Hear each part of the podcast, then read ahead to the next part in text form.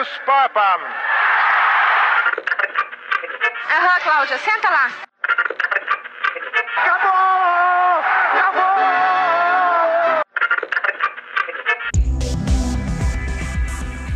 Agora na Rádio Web UFN, você ouve Rádio Blog, um programa que reúne podcasts produzidos pelos acadêmicos do curso de jornalismo da Universidade Franciscana. Olá, este é o Rádio Blog e eu sou Emanuele Rosa. Juntos, vamos relembrar os podcasts produzidos pelos acadêmicos do curso de jornalismo da UFN, da disciplina de Rádio 1. O primeiro podcast que vamos ouvir foi produzido pelo Matheus Beck, onde nos traz curiosidades sobre a Copa Comebol Libertadores. Vamos conhecer um pouco mais sobre o assunto?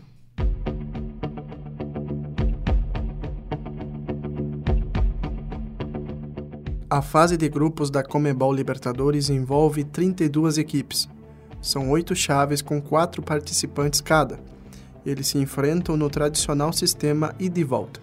Classificam-se para os oitavas de final da competição os dois melhores de cada grupo. Após isso, a disputa se configura por ser mata-mata. Conta com jogos eliminatórios em confrontos como mandante e visitante. Desde a criação, em 1960, a Libertadores foi conquistada só por clubes do Brasil, Argentina e Uruguai. Porém, em 1979, o Olímpia do Paraguai afastou um pouco a hegemonia dos países circunvizinhos. O Atlético Nacional de Medellín, da Colômbia, foi o primeiro time da costa do Pacífico a ganhar o torneio em 1989. Curiosidade: o argentino Carlos Bianchi é o treinador com mais número de títulos, ao todo são quatro foi campeão com o Vélez Sarsfield em 1994 e tri com Boca Juniors em 2000, 2001 e 2002. Por outro lado, o maior artilheiro é o equatoriano Alberto Spencer, com 54 gols. Ele atuou por Penharol do Uruguai e Barcelona do Equador.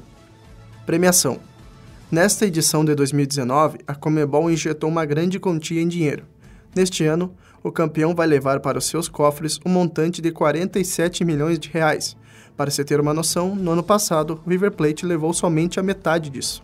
Para a rádio Web UFN, Matheus Beck. Caroline Freitas produziu um podcast informativo sobre os relacionamentos abusivos. Vamos acompanhar. Mulheres são espancadas todos os dias pelos companheiros e muitas não têm força para conseguir sair de um relacionamento abusivo. Para quem olha de fora, sempre vem a pergunta: mas por que ela ainda está com esse cara? Mas esquecem que elas muitas vezes não têm condições financeiras para se sustentar. E se elas têm filhos, essa fuga torna-se muito mais difícil. O medo de ser perseguida e assassinada faz com que elas aguentem anos em um relacionamento abusivo. Mesmo mulheres que têm estrutura familiar e condições financeiras suficientes para pôr um fim na situação, desistem de sair do relacionamento pelo término ser tão complicado e doloroso. Acreditam que é preferível permanecer numa situação desagradável. Mesmo com tantas conquistas e evoluções que o feminismo teve durante os anos, a mulher ainda permanece com medo de andar nas ruas e iniciar novos relacionamentos. São objetificadas pelo padrão de beleza, pela roupa que usam e pela forma que se comportam. Culpar a vítima por ser do jeito que é com motivos para justificar o acontecimento, também é disseminar a cultura do estupro, pois tira a responsabilidade do agressor, prime a vítima e abre caminho para o crime acontecer mais uma vez. Desprezar o sofrimento alheio também faz parte da cultura do estupro. Quando você deixa claro que acha frescura se incomodar com pequenos atos diários de machismo. Colocar-se no lugar dos outros é um exercício que deveria ser praticado sempre pois o fato de você não se defender ou não se incomodar com atitudes machistas não significa que todos estão à vontade com esse tipo de atitude.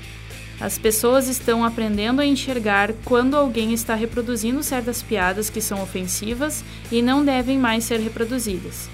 Ao mudar uma cabeça por vez, aos poucos, reeducamos as pessoas para formar uma sociedade com compaixão e mais respeito ao próximo. Caroline Freitas para a Rádio Web UFN. Tecnologias têm avançado e as redes sociais se tornaram uma importante ferramenta. Daniel de Lima nos mostra como os políticos fazem uso delas. Entenda neste podcast.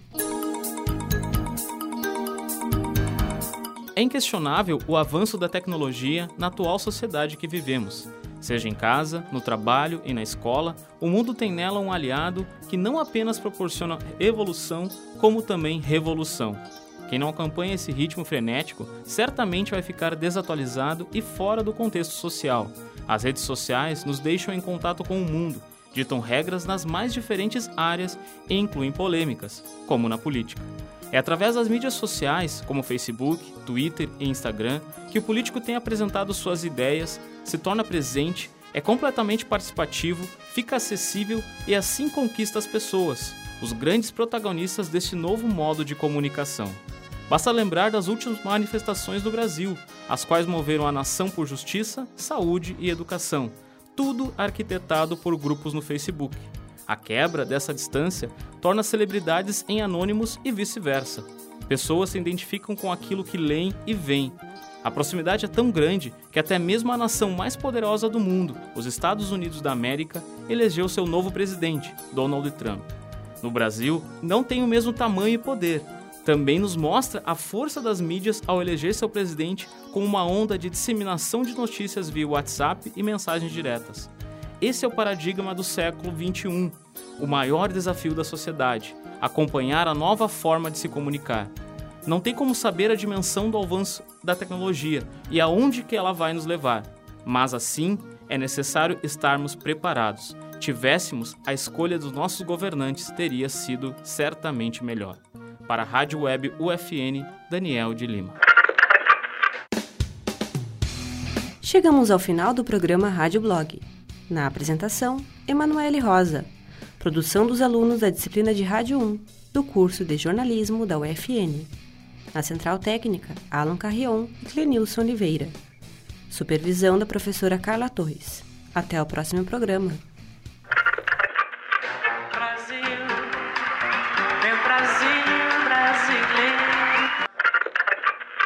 Habemus Papam.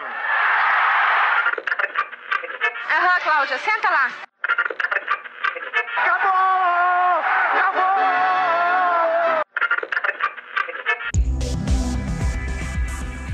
Agora na Rádio Web UFN, você ouve Rádio Blog, um programa que reúne podcasts produzidos pelos acadêmicos do curso de jornalismo da Universidade Franciscana.